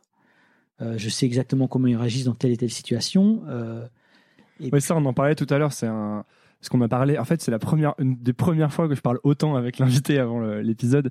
Mais on parlait du fait que dans tes, moi, ce, que, ce qui m'a vraiment frappé en, en lisant Moutafoukaz et en regardant le film, c'est à quel point euh, le, le niveau de détail, en fait. C'est-à-dire que tout, même euh, quand, par exemple dans la BD si tu as une case avec un personnage qui a l'air mais vraiment très secondaire et ben ce personnage en fait si tu le regardes tu vois qu'il est pensé. Et je me dis ce que je te disais tout à l'heure c'est que je pense que tu sais exactement qui c'est. Tu sais après où il va en fait qu'est-ce qu'il fait de sa journée pourquoi il est là. Et même quand euh, quand on entre dans des que ce soit dans le film ou dans la BD encore quand on entre dans des dans des maisons ou dans des des intérieurs il y a toute une vie à l'intérieur. Il y a plein de, de, de détails qui sont collés au mur des photos des trucs. Et euh, et je trouvais que c'est ce qui faisait que c'était enfin souvent c'est ce qui fait la différence entre les trucs vraiment bien et les trucs euh, qui sont juste un peu bien. Hmm. C'est que tu sens vraiment euh, que l'univers est très très riche quoi. Et dans Mutafuka, c'est vraiment tu pourrais prendre. Là, j'ai fait des lectures, euh, je l'ai lu une fois, tu vois. En fait, je pourrais le lire plein de fois et je suis sûr qu'à chaque fois, je trouverais des trucs en plus. Ouais, c'est cool. C'est ce que j'aime aussi dans les dans les ce qui ce qui était bien dans les jeux vidéo, enfin ce qui est toujours bien dans les jeux vidéo vraiment poussés. Hmm. Où t'as vraiment, tu, en fait, tu peux y passer ta vie à regarder par terre les détails et tout quoi. Ben, le truc, c'est que moi, quand je, quand je dessine Moutafukaz, euh, le moindre personnage secondaire, même s'il apparaît qu'une case, je lui donne un nom, un prénom, déjà. Donc, euh, ça me permet aussi de. Direct, quand tu, quand tu le crées, tu lui donnes un nom, un prénom? Ouais ouais, ouais, ouais, Et est-ce que tu réfléchis un peu à son histoire directe ou ouais, ouais, ouais, ouais, ouais, ouais, après, je m'en vais. Il y a des trucs où je, où des fois, je, j'ai des petits euh, cheats perso, quoi. C'est-à-dire que des fois, je m'en vais sur People of Walmart, tu vois, le site, qui, qui, enfin, c'est, c'est, c'est un site où il y a plein de gens tu vois, les Walmart aux États-Unis, c'est une chaîne de. Des grands centres commerciaux. Des, grands centres commerciaux, des. Euh, et, et, c'est un peu toute la misère sociale qui se retrouve là-bas aussi, tu vois. Et euh, il y a des gens qui recensent, qui font des photos et qui mettent, qui mettent des gens de Walmart en photo, carrément. Donc c'est toujours des gens aussi euh, graphiquement, je veux dire. Moi, ce qui m'intéresse de toute façon dans mon travail en général, c'est les, les gens qui sont, c'est les abîmés, tu vois, c'est les gueules cassées, c'est, c'est pour compte, c'est rarement les, les flamboyants, tu vois. Donc, euh, donc ça m'intéresse tout ça. Là, euh, tu vu un peu Roubaix, comment ça se passe? Pendant un moment, c'était la ville la plus pauvre de France, Roubaix. Donc, euh, c'est aussi mon quotidien et c'est ça qui m'intéresse. Donc, donc ouais, de temps en temps, je m'en vais chercher l'inspiration là-dedans. Et puis, ouais, je leur trouve un nom, un prénom. Je sais plus ou moins où ils vont, ce qu'ils font, pourquoi ils sont là. Et, voilà, et ça permet comme ça de faire des, les personnages les moins lisses possibles. Parce que juste des avatars qui n'existent que le temps de la case je trouve pas ça super intéressant. Mais du coup, la difficulté, c'est que quand tu peux pas confier les rênes de l'univers à quelqu'un qui ne, en plus, un japonais, donc culturellement, c'est pas la même, et, euh, et c'est trop difficile parce que ce que il y a ce il y a ce que je montre dans les cases et il y a aussi ce qui existe entre les cases. Et pour moi, ce qui existe entre les cases, c'est presque plus important. C'est-à-dire que moi, ce que je montre dans la BD Moutafukaz, c'est peut-être 10% de de ce que tu sais? De ce que je sais, ouais, bien sûr. Et je te disais tout à l'heure, ça, ça me fait trop penser au euh, tu sais, à Apple, quand ils fabriquaient des, des iPhones, en fait, tout ce qu'Apple fabrique, mhm. euh, en tout cas, quand tu lis la biographie de Steve Jobs, tu vois qu'il il, faisait vraiment chier tout le monde dans la boîte pour que les pièces à l'intérieur de l'iPhone ou de l'iPod soient hyper belles mhm. et que soient parfaites, en fait. Et les mecs lui disaient, mais on s'en fout, quoi, c'est à l'intérieur de l'iPhone, personne ne le mhm. voit. Ils disaient, non, non, c'est hyper important que tout soit nickel, tu vois. Et ça me fait penser à ça un peu. Ouais, mais c'est ouais, terrible. Et c'est marrant, cette anecdote que je connaissais pas, c'est que je perds un temps fou sur ma BD parce que je dessine tout et je colorie tout, même ce qu'il y a derrière les bulles. Comment ça? Bah, je dessine tout avant de mettre ma bulle. Tu vois, il y a, ah, tu dessines derrière la bulle et ensuite tu places ta bulle. Exactement. Hmm. Donc euh, il y a même, donc c'est-à-dire que même dans les planches, même dans les cases, je montre peut-être euh, 70% de la case comme elle est en vrai, quoi. Tu vois ce que je veux dire? Ouais, parce que parfois tu mets des grosses bulles pour les, ça, les onomatopées, les choses comme ça. Voilà, c'est ça. Donc c'est une perte de temps phénoménale. hein. De toute façon, il faut que je. Est-ce que c'est vraiment peu. une perte de temps, tu crois? Je crois que c'est une- je crois que c'est je crois que c'est un petit défaut perfectionniste qui n'a aucun sens en vérité Euh, mais j'ai ce j'ai ce besoin je sais pas je sais pas d'où ça me vient exactement. J'aurais l'impression de me foutre de la gueule des gens s'il y avait rien derrière la bulle en fait. Là, que s'ils pouvaient enlever la bulle et voir qu'il y a rien derrière Ouais, un c'est peu. ça. ils se diraient mais en fait c'est fake ton truc tu vois. Non c'est pas fake ça existe. Regardez derrière la bulle il y a même encore le décor tu vois ce que je veux dire? Je sais pas il y a un truc du domaine de l'inconscient où j'ai l'impression un peu de me foutre de la gueule du monde. Mais est-ce que Euh, c'est vraiment une perte de- Est-ce que le temps est vraiment important euh, comme facteur là-dedans? Ouais, pour moi, pour moi, ouais, parce que, euh, enfin, le temps, non, c'est-à-dire, Bah dans le sens, euh, est-ce que le, est-ce que c'est si important Par exemple, on pourrait dire que tu as passé euh, euh, très longtemps sur Mutafukas, tu vois? Hmm. Est-ce que finalement c'est important face à une œuvre qui est vraiment bien faite, tu vois? Est-ce qu'il Ouais, faut pas parce que parce passer six mois sur des trucs et en sortir plein? Ouais, mais tu vois, concevoir la bulle d'abord et, euh, et éviter de faire le dessin derrière, ça, ça me ferait, sur chaque case, ça me ferait gagner beaucoup de temps et ça ferait que, ben, euh, le- les tomes auraient pu sortir plus vite et, enfin, tu vois ce que je veux dire? Donc oui, quelque part, c'est, quand même important. euh, il vaut mieux éviter de gaspiller son temps inutilement. Surtout que, au travers de mes missions annexes, de directeur de collection, ensuite de réalisateur et tout, je perds déjà beaucoup, beaucoup. C'est pas vraiment que je perds du temps, mais il y a des fuites d'énergie dans tous les sens et, euh, et des fois tu passes une journée à répondre à des mails. Alors certes, ça fait avancer le projet, mais pas tant que ça. Des fois, euh, des fois tu, ouais, euh, moi j'ai un rapport assez spécial au temps déjà. Je sais jamais la date qu'on est déjà. Ah ouais, c'est à peine si je sais l'année qu'on est. Ben, je sais pas. J'ai toujours eu un énorme problème par rapport à ça. euh, C'est, ouais, c'est, c'est. Ouais, je crois que c'est, je crois que c'est toujours pareil. C'est toujours l'angoisse de la mort. C'est toujours l'angoisse du temps qui passe. C'est toujours l'angoisse de combien de temps il me reste. Souvent, je me pose la question combien de temps il me reste? Est-ce que je vais avoir le temps de faire euh, encore combien de tomes C'est un truc qui m'obsède. Tu euh, comptes en tomes restants, quoi. en tome restant, en année de vie restante, ouais. Euh, tu vois, si tout va bien, si tout va mal, si, enfin bon, bref. Et C'est intéressant parce que je fais exactement l'inverse, c'est-à-dire que ça Ah ouais m'angoisse pareil, parce que moi vraiment je sais exactement quel jour on est, euh, quelle année Ah on ouais. est, je sais exactement quand c'était que ça s'est passé ce truc-là, tu vois. Ah ouais, je suis hyper précis quoi. Moi, je sais même pas l'âge que j'ai, tu vois. Donc, euh, tous les ans, euh, je fais le calcul, euh, me dire, ah ouais, ok, d'accord. Mais ouais, ouais, j'ai un problème euh, par rapport au temps. Après, euh, après, je sais pas. Non, t'as pas eu l'occasion de lire l'édito du Doggy Bags 13, mais je raconte aussi un truc, un événement qui m'a vraiment euh, bien secoué quand j'étais plus jeune, qui a fait que j'ai un rapport à la mort qui est assez euh, particulier. Mais et, et tout ça, ça joue. J'ai toujours l'impression d'avoir une espèce de C'est chronomètre. quoi le t'en parles tu veux en parler ou Ouais, ça va être long, ça va plomber le podcast, mais mais en tout cas, j'ai toujours l'impression d'avoir un chronomètre dans la tête, euh, ce qui est assez pénible à vivre, hein, même pour mon entourage hein, d'ailleurs. Pourquoi? Et bah parce que euh, je suis jamais relax, je suis jamais, euh, je suis jamais relax. Je ne peux pas, euh, je ne peux pas me reposer à me dire oh je suis bien là, je fais rien, tu vois. C'est impossible. Tu peux pas te chiller quoi. Non, non, je, je ne peux pas. Même tout ce qui est rapport au contrôle, la perte de contrôle, c'est un truc j'ai énormément de mal avec ça. C'est-à-dire, euh, par exemple, je bois pas d'alcool parce que je, je veux toujours avoir le contrôle. Euh, bon, après, c'est toujours des histoires euh, familiales, c'est toujours un historique, un passif qui fait que t'en arrives à ça, tu vois. Mais, euh, mais ouais, j'ai toujours ce besoin de contrôle dans tout ce que je fais et, D'où l'appétence pour euh, les jeux vidéo, les BD, les choses comme ça. Alors le jeu vidéo c'est super particulier. C'est vrai que j'ai remarqué que je faisais facilement tout le temps les mêmes maps. Je crois que c'est le seul truc au monde qui me qui me rassure le jeu vidéo. Euh, j'aime bien savoir, j'aime bien maîtriser le truc. Tu vois ce que je veux dire? Mm. Euh, C'est l'inverse de la vraie vie en fait, si tu veux. C'est-à-dire dans la vraie vie, tu sais jamais ce qui peut te tomber dessus. euh, que dans un jeu vidéo, tu as l'impression de maîtriser ton petit univers, t'es un peu Dieu sur Terre, tu vois ce que je veux dire?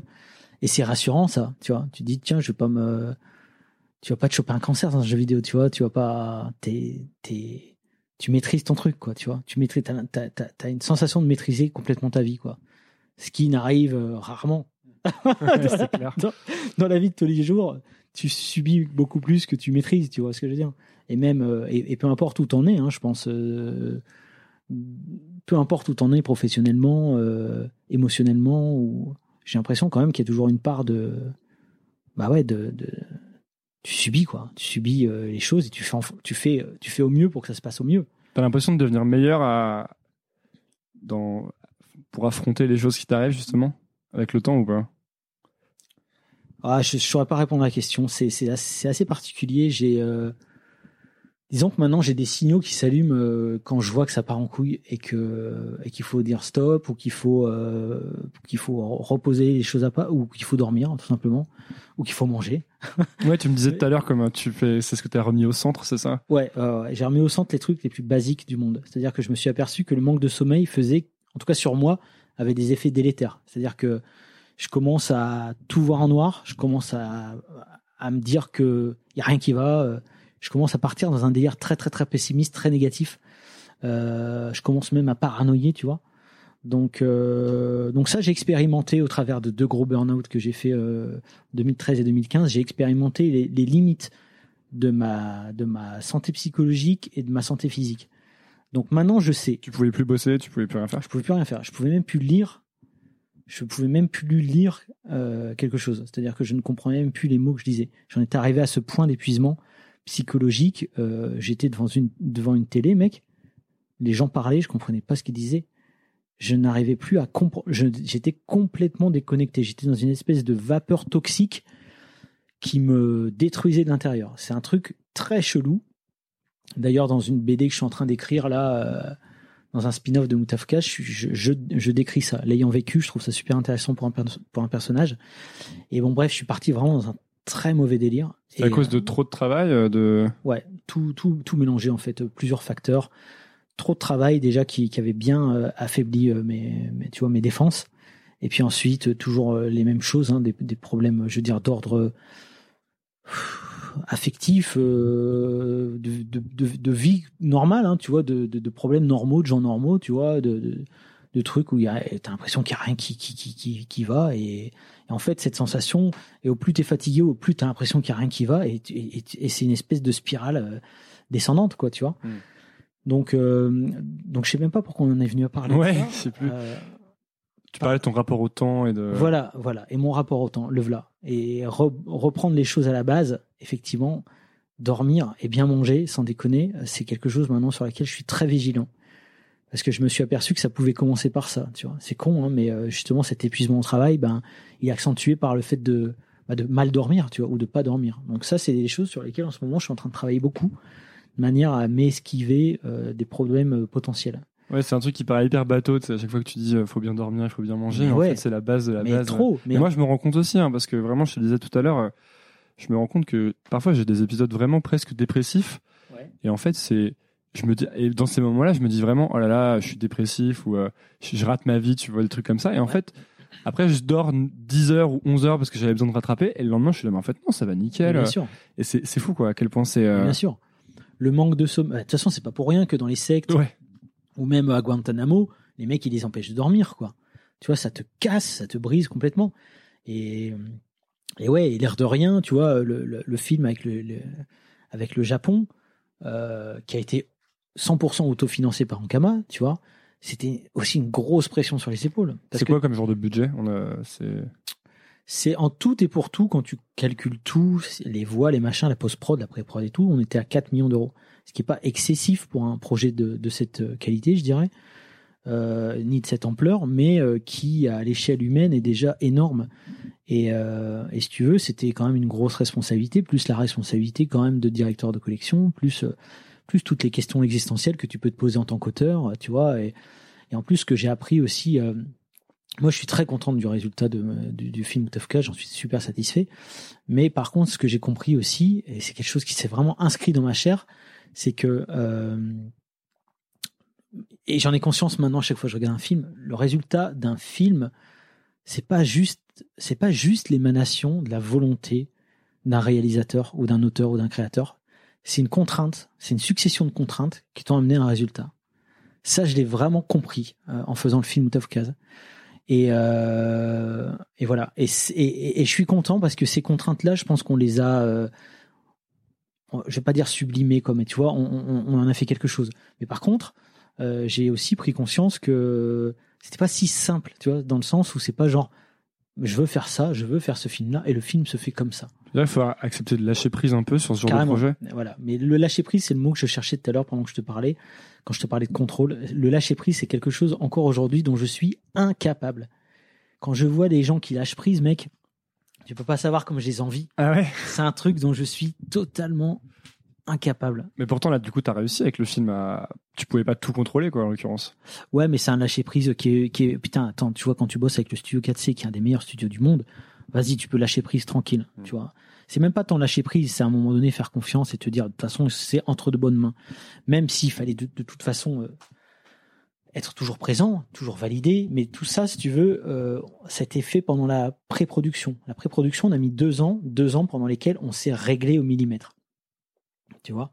Ce qui fait que pendant la production, tout était cadré. Quand on a démarré la production, bon, si ce n'est qu'à un moment donné, euh, au début, le film devait faire 1h50, au final, il devait faire qu'une heure, qu'une heure 30. Ça, on l'a appris au début de la, production. Donc, il a fallu rebosser tout ça. Mais, en tout cas, c'était cadré euh, complètement. Et, euh, et moi, j'ai laissé euh, Nishimi-san, qui est le co-réalisateur japonais, j'ai laissé vraiment être en prise directe avec ses équipes. Je voulais pas interférer. Alors bien sûr, j'étais toujours en backup et j'étais toujours là pour euh, valider, parfois redemander des retakes, des trucs comme ça. Mais on s'était mis tellement d'accord pendant les deux ans de pré-prod que là, c'était bon. Est-ce que t'as eu peur pendant ce moment-là? Est-ce qu'il y a eu des moments où tu dis qu'il allait pas se faire ou que ça allait rater ou... tout le temps. Ah tout ouais? le temps, tout le temps, tout le temps. Tu peux pas savoir le nombre de fois. où tu Même avec ce studio qui prend ça en main, tu t'es dit il y a trop Mais de. ouais, parce que attends, à un moment donné, il faut quand même payer les gens, et puis tu sais pas ce qui peut se passer. Et, euh, et à un moment donné, quand ça dure 2, 3 ans, 4 ans, 5 ans, je vais te le faire jusqu'au bout, 6 ans, 7 ans, 8 ans, c'est long. Il peut arriver tout, n'importe quoi. Tu vois, euh, et, et- et aussi, il aurait pu arriver les démotivations des équipes. Il aurait pu arriver plein de trucs. Moi, tu vois, pendant cette période-là, j'ai quand même fait deux gros claquages euh, bien sévères, quoi. Donc, euh, donc ouais, bien sûr. Je me suis même dit à un moment, quand je me suis retrouvé à l'hosto, médecin anesthésiste, je te jure que c'est vrai. Hein J'ai dit, écoutez, s'il vous plaît, s'il vous plaît, je me suis toujours dit, je suis en train de faire un film, je me suis toujours dit que de mon vivant, je ne verrais pas le résultat final. S'il vous plaît, promettez-moi que je vais me réveiller. Je, je lui ai dit ça avant qu'il m'endorme. Il m'a dit, je, je me dis, il m'a dit, euh, je ne sais pas si vous verrez votre film, mais je peux vous promettre que vous vous réveillerez après cette opération. ouais. Donc euh, j'en étais arrivé à un point de certitude où je pensais que je mourrais avant de voir le film. Attends, mais t'as eu une opération à cause d'un burn-out? Ouais, enfin c'était un examen complet. euh. Je te passe les détails, mais examen complet, tu peux pas le faire euh, de. ok. J'allais dire de ton vivant, non, tu peux pas le faire réveiller quoi. Et t'avais eu l'idée dès le début de, de mettre euh, Orelsan à la voix, non, ça Depuis ouais, son premier album, c'est ça Alors dès le premier album, à la première écoute, en plus c'est pareil, exactement comme pour le mec de la Fnac. Il y avait un mec qui me tannait. Ouais, tu devrais écouter ça, c'est cool et tout. C'est Orelsan, il est de notre génération et tout. Mon mec, j'avais j'avais 7 ans de plus que lui, mais bon, c'est tant mieux, il me considérait de sa génération. Il est de notre génération, club d'eau, machin et tout. Tu devrais écouter. Et moi, je me dis putain, et là, il a dit tous les mots clés qui me donnent pas envie d'écouter. tu vois Donc j'ai fait ouais, euh, bon. Puis le rap français, tu sais quoi Je me dis ouais, je sais pas. Bon. Puis un jour, je me dis bon, je vais tenter le coup. Et là, j'écoute son premier morceau, perdu d'avance, et tout. Je dis, ah putain, il y a, y a un truc quand même, ce mec et tout. Je réécoute une deuxième fois. Je dis, vas-y, je prends l'album. Donc, je l'achète. Et j'écoute son truc. Et là, d'un coup, ça me vient évident que j'écoute Angelino. Tu vois, c'est très Mais bizarre. Pourquoi? C'est marrant. Bah, dans les textes, dans le phrasé, dans son, dans son côté à la fois un peu. Laurel San de cette époque, il était un peu vénère dans ses textes quand même. Il avait une voix un peu plus fluette. Et en même temps, il était euh, blasé. Il était à la fois euh, victime et vénère. Tu vois, il y avait un drôle de truc chelou comme ça qui, m'évoquait euh, vraiment euh, Angelino. Et, puis j'ai contacté parce qu'on était en train de faire, on était en train d'écrire le truc et tout, donc j'ai contacté. Et ah ouais, ok, il a dit, ok, on- je vais tenter, je vais faire, je vais poser ma voix. Donc lui, il est arrivé, il pensait qu'on allait il pensait qu'il arrivait dans un studio, tu vois, avec avec le truc nickel et tout. Tu parles, il avait que dalle, mec, il y avait juste, on avait imprimé sur des feuilles A4 du texte et il enregistrait sa voix euh, dans rien, quoi, tu vois, juste voir si ça passait, tu vois. Et euh, et je me dis ouais, ouais, moi je le sens bien, je sens que ça peut être ce gars-là, tu vois. Et, euh, et c'est en pleine polémique, tu vois, la, la vieille polémique qu'il y a eu euh, complètement euh, injustifiée, enfin en tout cas. euh, Sur ces morceaux, euh, Sale pute et Saint-Valentin sur ouais, mais des trucs, euh, tu vois, quand tu connais le bonhomme, à aucun moment tu peux prendre ça au sérieux, tu vois ce que je veux dire. Mais bon, bref, comme d'hab, on a besoin de, voilà, les mecs, ils étaient partis là, sur cette pente-là avec Aurel San, donc c'était vraiment, il était persona non grata. Tu t'imagines? Il y a quand même Ségolène Royal qui avait euh, Déprogrammer Euh, des francopholies. ouais. un truc de malade. Complètement justifié par rapport au gars en plus et par rapport à son album parce que dans son album il explique exactement en tout cas dans Perdu d'avance quand tu l'écoutes tu dis non mais c'est un faux procès je veux dire c'est l'inverse de ce qu'on lui reproche tu vois. Bref peu importe. Et lui il l'avait mal hein. il l'a il très mal vécu cette période là et du coup quand on s'est rencontré la première fois il était en pleine période comme ça tu vois. Et euh, puis voilà et ensuite euh, donc moi j'avais mon producteur à l'époque qui m'avait dit non mais il y a pas moyen pas ce gars là Tout, qui tu veux pas ce gars là moi, j'avais dit non, mais c'est lui. Je sens que c'est lui. Je veux ce gars-là. En plus, moi, plus on me dit non, plus j'ai envie, quoi. Donc, au final, euh, on a laissé en stand-by pendant un moment. De toute façon, il fallait que le film se fasse et tout. Et euh, ensuite, on a commencé à voir des images. Et puis, euh, j'ai dit, moi, je veux le retenter. Je veux retenter euh, Orelsan. Donc, il fallait convaincre un autre boss. Donc, vas-y, on, on le rappelle pour qu'il vienne refaire des tests. Et moi, ça m'emmerdait parce que je me dis putain c'est la deuxième fois qu'il se déplace qu'on le fait qu'on le fait venir à Roubaix euh, tu vois. Donc il vient un dimanche. Il commençait déjà à être un peu plus connu tu vois. Et c'est parti. Et voilà. Et il refait des textes. Et on essaye d'enregistrer. Moi si tu veux j'en étais à une étape où on avait l'animatique complète. Et je devais convaincre mon propre producteur c'est quoi l'animatique? L'animatique c'est euh, c'est le storyboard. Tu vois ce que c'est ouais, un storyboard? oui, c'est un storyboard ouais. euh, dans Complet, une vidéo. D'accord où as, ça, comme ça tu vois un peu le temps qui passe et tu, tu as le déroulé de l'animation. C'est le brouillon de l'animation. D'accord.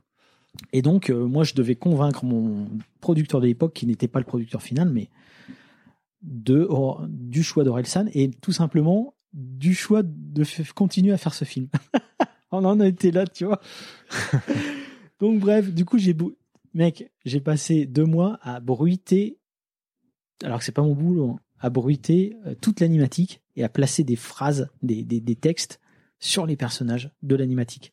Notamment la... les bruitages, c'est-à-dire les, les, voitures, les trucs qui... Tout. tout. Alors j'avais chopé un truc qui s'appelait Soundbank 6000 et je me suis coltiné les je sais pas combien, les 21 CD pour choper les bruits et j'ai tout, tout, tout, tout, tout.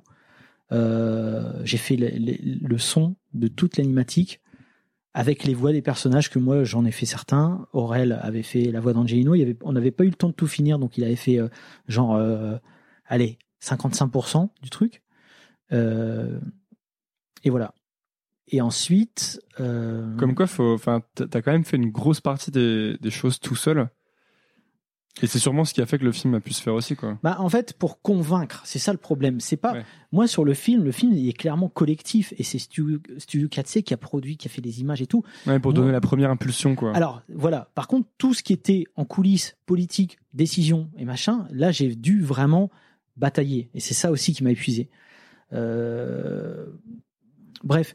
Et, et Aurel était en train de finir son deuxième album, tu vois. Euh, le chant des sirènes. Et par contre, donc l'autre producteur est, parti. Il y a eu un autre producteur qui est arrivé, qui était beaucoup plus ouvert à, la voix d'Aurel. Par contre, euh, et ben Aurel, c'est tout. Il était parti sur une autoroute là pour le coup. Il nous a fait le chant des sirènes. Ensuite, euh, les casseurs flotteurs bloqués. Euh, son long métrage, tu vois. Et nous, on en était toujours à, euh, à la même proposition, tu vois, qui n'avait pas bougé d'un iota. Euh, bon, les, images se créent et tout, mais et, et, je me suis dit, on va quand même attendre que ce soit fini pour le recontacter une troisième fois, parce qu'il faut. Moi, c'est hors de question que je le rappelle une troisième fois pour refaire un test. C'est mort. C'est lui ou pas lui, mais en tout cas, à la fin, on, en saura plus. Et, et puis voilà, une fois que le film a été terminé, qu'on a eu les images et qu'on a décidé de faire la post prod, là, j'ai recontacté Aurel et pour que ça ait l'air plus sérieux que les autres fois, là pour le coup, euh, on a fait un montage euh, maison sur lesquels, euh, avec le chargé de, de post-prod qui s'appelle Guillaume Scoffier, on a rajouté les voix de Comment c'est loin. Tu sais, quand ils s'engueulent, à un moment ils s'engueulent, Aurel et Gringe, dans Comment c'est loin. Moi, entre-temps, ayant vu bloquer, je me suis dit, mais attends, putain, quand je voyais bloquer, j'avais l'impression de voir Vince Angino sur le canapé. Tu vois ce que je veux dire? Ouais, c'est vraiment l'impression qu'on a d'ailleurs dans le mais film au début. Carrément. Sur le canapé, c'est bloqué quoi un peu. Mais c'est bloqué. Et du coup, euh, et ce qui est marrant, c'est que tu vois, c'est encore une fois, ça m'a conforté dans mon idée que c'était Orelsan, tu vois. Je me suis dit, attends, Moutafoukas, déjà, même les BD, c'est déjà bloqué, tu vois ce que je veux dire? Et d'un coup, ils font bloquer à grain. Je me dis, mais là, on est à 2000% raccord. Euh, donc, euh, donc, on a pris les voix de Commencer on les a mis sur un extrait de Moutafoukaz. On a fait une bande une comment une bande une bande annonce spécialement pour pour Gringe et Orelsan où on a mis le titre nous tu vois Et, euh, et on a envoyé ça en disant les gars, euh, voilà, nous on est prêts. Moi, Aurélien, j'ai vraiment envie de, de, le faire avec toi. Gringe, ça serait vraiment top et ça prendrait du sens si s'il si, pouvait faire Vince. Et voilà, qu'est-ce que vous en pensez? Direct, ils ont répondu, euh, nous on est on est chaud, euh, c'est parti quoi. Moi, si tu veux, six ans après, je me suis dit peut-être que le mec il va dire, eh, putain, ton projet là, ça fait, ça, ça commence à ça commence à, à faire loin, quoi, tu vois. Et il a, il a répondu présent. Donc, euh, non, j'étais super content qu'il accepte. Donc, souvent, les gens me disent, me posent la question, genre, ouais, mais c'est un choix commercial, quoi. Putain, mais c'est un choix d'amour, quoi, tu vois. C'est un choix d'amour, tu vois. Alors, aujourd'hui, il se trouve que ça tombe bien, parce qu'en plus, euh, ben, les mecs, voilà, ils en sont où ils en sont. Mais à la base, voilà, c'était vraiment un choix éditorial cohérent, pour une évidence, en fait. Et là, donc, le film sort le 23 mai. Ouais parce que vous avez réussi à, le distribuer, etc. Quoi. Ouais. Et comment tu te comment tu te sens par rapport à ça? Comment tu es dans quel état bah, d'esprit maintenant du coup? Je suis plus, je suis tranquille. Je suis tranquille dans le sens où le film est fini et fait. Je sais qu'on a eu des bons retours. Euh, je sais que les gens ils ont ils étaient en kiff. Euh, je sais que voilà c'est un film c'est un film qui est généreux et que de toute façon il rencontrera son public quoi qu'il arrive. Après, le seul truc que j'aimerais dire aux gens, c'est que sans déconner, s'ils sont sensibles aux nouvelles propositions dans le cinéma français, faut vraiment qu'ils aillent le voir. Tu vois, il faut qu'ils se déplacent, il faut qu'ils aillent voir le film au cinéma le 23 mai, parce que euh, bah, ça enverra un signal fort aux distributeurs, aux producteurs, aux, exploitants de salles, qu'il y a un public pour ce genre de propositions en France. Parce que sinon, on va se retrouver jusqu'en 2040 avec des comédies françaises euh, avec Christian Clavier et tout, j'ai rien contre ces gars-là, si tu veux. Mais il y a rien de nouveau, il y a pas de, a pas de proposition. Euh, il n'y a pas de cinéma de genre en France, c'est quand même hallucinant, tu vois. La, France, au travers des bandes dessinées, ça, a été la patrie de la science-fiction pendant un moment. Ils sont où les films de science-fiction français, tu vois? Où, est le film de genre français? Et pour ça, je pense que tout le monde a fait une croix dessus. Même les producteurs, tu vois. C'est trop risqué, c'est trop machin et tout. Les gens pensent qu'il n'y a pas de public. Donc, quelque part, euh, aux auditeurs, je m'adresse à eux là. Si vous voulez que, si vous voulez que le, cinéma français se renouvelle et si vous voulez qu'il y ait des, qu'il y ait des propositions euh, différentes, et même vous, si vous avez des volontés plus tard de devenir réalisateur et de proposer quelque chose de différent, il faut vraiment vous déplacer pour euh, montrer à tous ces gens-là que, ben ouais, que, que ce cinéma a une place. Voilà. C'est vraiment important pour, pour maintenant, c'est important pour mon projet, mais c'est aussi important pour les projets à venir. Toi, est-ce que tu as eu le sentiment que tu allais arrêter du coup Moutafoukaz ou que c'était la fin d'un truc euh, avec la sortie du film? Euh, Moi, c'est un peu chelou. J'ai pas de, j'ai pas de. Encore une fois, c'est toujours ma notion du temps, tu vois. Mais j'ai pas de, j'ai pas de plan euh, dans ma tête préétabli. Je, j'ai jamais vraiment coupé avec Moutafoukaz, tu vois. Même quand j'ai fini le tome 5 les personnages étaient encore là en moi. Je me disais, euh, tiens, lui, qu'est-ce qui deviendrait? Tiens, lui, euh, et Tigre, qu'est-ce qui devient? Et machin. Et j'ai jamais coupé vraiment réellement avec l'univers. Donc, euh, je pense que ça va te suivre genre, pour toujours et que tu vas. Ça va me suivre longtemps, ouais, je pense, ouais. Après, je sais pas si je continuerai à faire mon pendant, tu vois, jusqu'à 70 balais. Déjà, est-ce que je vais vivre jusqu'à 70 balais? Ça, ça revient à la question que je me pose tout le temps, combien de temps il me reste, mais, mais en tout cas, une chose sûre, c'est que j'ai des envies par rapport à cet univers. J'ai aussi, moi, tu vois, Moutafkas de Tom, enfin, euh, en tout cas, l'arc 1, comme je l'ai conçu, c'est une première œuvre. Euh, j'avais envie de tout mettre dedans. Et, et, et entre-temps, j'ai pris aussi de la bouteille, tu vois. Donc, euh, moi, clairement, je me disais, c'est peut-être ma première et dernière BD, il faut que je mette tout. Il faut, que faut que je mette tout. Tu vois et, et voilà, elle a, elle, a, elle a la qualité et les défauts d'une première œuvre, si tu veux. Donc, donc maintenant j'ai pris la bouteille et je connais mieux mes personnages et je connais mieux mon univers et, et ouais j'aurais envie de envie de développer des choses que j'ai pas forcément eu le temps de développer euh, au travers du premier arc ni au travers du film d'ailleurs hein, tu vois le film est déjà beaucoup plus euh, accessible et fluide d'ailleurs que, que la bande dessinée tu vois bah, du coup, d'ailleurs, au niveau de la prise de bouteille, c'est une question que je posais plus récemment, mais que j'ai envie de te poser. C'est euh, finalement, qu'est-ce que tu dirais à, à, au run de 30 ans si tu le rencontrais? Au run de 30 ans Parce que là, t'as quoi 10, 12 ans de plus, c'est un truc comme ça? J'ai, euh, ouais, putain, les boules, quoi. Parce que quand tu m'as dit 30 ans, je me suis dit, ouais, mais 30 ans, c'est. Ah ouais, non, ouais, c'est il y a longtemps. ah. Au run de 30 ans, j'y dirais. Euh, j'y dirais, putain. je sais pas ce que je lui dirais. Au run de 30 ans, c'est un peu tard. J'étais, déjà dans, mon truc. Au run de 20 ans, par contre, je dirais, arrête de flipper. Vraiment, arrête de flipper. Arrête. Bouge. Surtout, bouge. Euh, voyage. Tu vois, le, moi, les voyages, c'est un truc qui m'a, maintenant, qui me, qui me libère l'esprit, mais d'une force. Euh, si tu veux, je, toute l'inspiration me vient quand je voyage. Euh, et puis découvrir des nouveaux horizons, des nouvelles personnes, des nouvelles façons de penser, des, tu vois, on est très ethnocentré, tu vois. Quand tu vas au Japon, tu dis, bah ouais, mais en fait, euh, on est, c'est, ouais, c'est carrément différent, tu vois, et il n'y a pas de bonne façon de penser, il y a pas de, enfin, je, je, lui dirais ça, je lui dirais, mec, bouge, bouge, bouge, bouge, et arrête de flipper.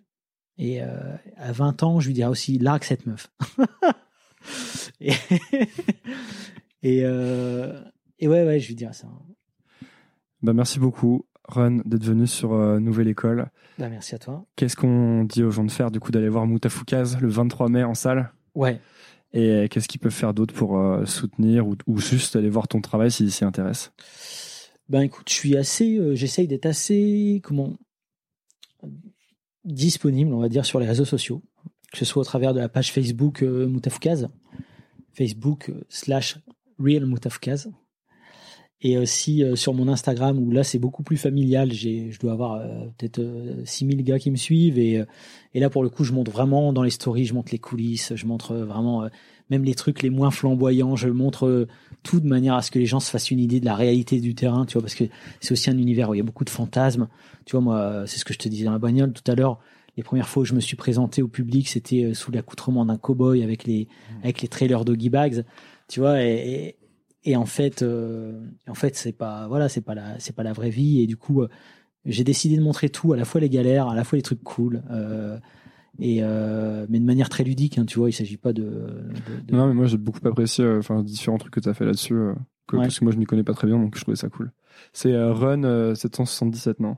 C'est 777 Run. C'est la par rapport à la chambre de Angelino et.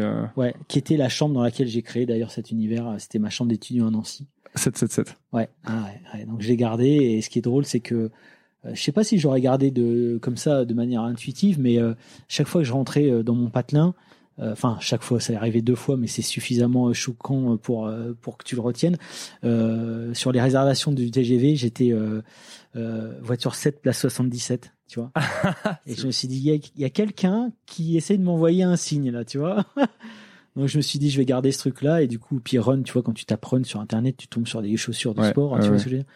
Tandis que là, c'est j'ai tapé, run, euh, j'ai tapé run interview. Et euh, il y avait que des vidéos sur euh, how to run an interview. Bah, merci beaucoup, Run. Bah, merci à toi. Salut. Merci beaucoup d'avoir écouté. Si ça vous a plu, c'est maintenant que vous pouvez m'aider. Et je vais vous dire comment. Premièrement, Abonnez-vous à Nouvelle École sur votre application de podcast. C'est hyper facile. Et si vous êtes sur Apple Podcast ou iTunes, vous pouvez laisser un avis, 5 étoiles de préférence. Ça m'aide beaucoup à bien référencer le podcast et à le faire découvrir à d'autres personnes. Si vous voulez me suivre sur les réseaux sociaux, c'est sur Instagram que je poste et que je suis. C'est donc underscore nouvelle école.